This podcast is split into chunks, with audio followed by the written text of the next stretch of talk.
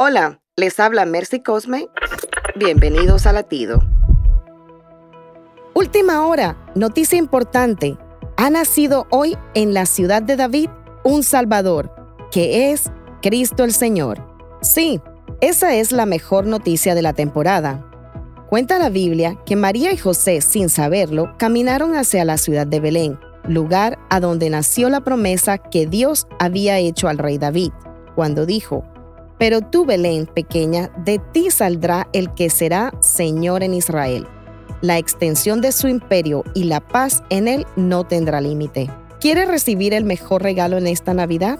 Pues camina, camina hoy hacia la ciudad de la salvación, donde nacerá la paz y la luz en tu corazón. Nacerá Cristo el Señor.